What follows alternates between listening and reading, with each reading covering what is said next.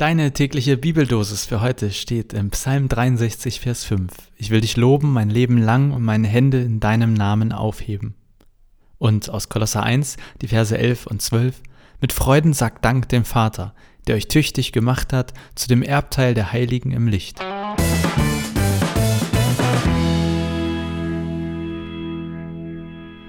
Das ist die letzte Folge Vitamin C, zumindest für diese dritte Staffel. Und ich bin irgendwie traurig und auch ein wenig froh zugleich. Traurig, weil mir dieser Podcast echt selbst hilft, jeden Tag in der Bibel zu lesen.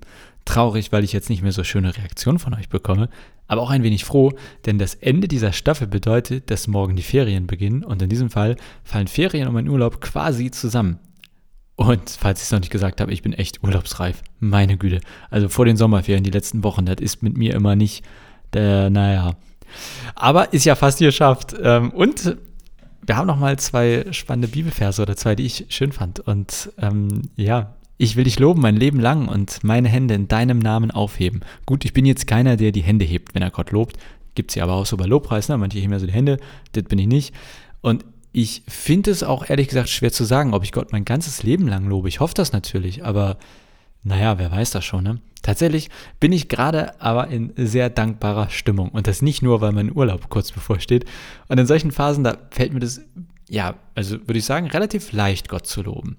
Äh, und das ist der Punkt, wo ich heute hängen geblieben bin. Gott loben, wenn das Leben gut läuft. Das klingt so banal, aber ich glaube, das ist es gar nicht. In dem anderen Vers heißt es, mit Freuden sagt Dank dem Vater. Und ich finde, das passt heute zur letzten Folge, passt auch einfach gerade zu meiner Stimmung und vielleicht ja auch zu deiner, jetzt wo es auf den Sommer und hoffentlich auch gutes, weiterhin gutes Wetter und etwas mehr Corona-Lockerung zugeht und irgendwie ein Stück weit Normalität zurückkehren kann. Gott loben, mit Freuden Gott Dank sagen. Keine Ahnung, wofür du gerade dankbar bist. Und keine Ahnung, ob es dir leicht fällt, Gott zu danken. Aber ich glaube, dass das auch ein wichtiger Teil des eigenen Glaubens, Glaubenleben, Glaubens, Lebens, Glaubenlebens, Glaubenslebens, so, ne, ist.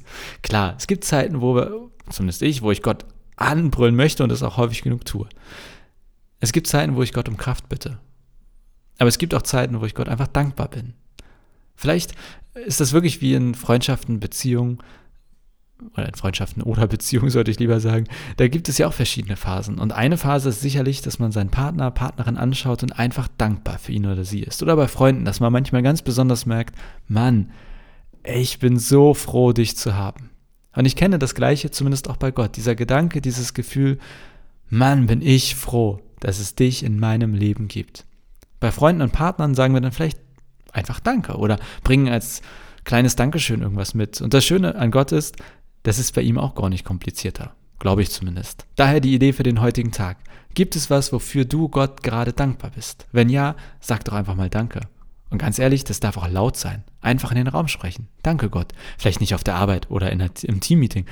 Aber wenn du jetzt irgendwo alleine bist oder im Auto sitzt oder wie auch immer, kann ja auch ein bisschen leise gesprochen sein. Ich flüster das immer regelrecht. Aber so ein Hey, danke Gott. Ich bin dir so dankbar.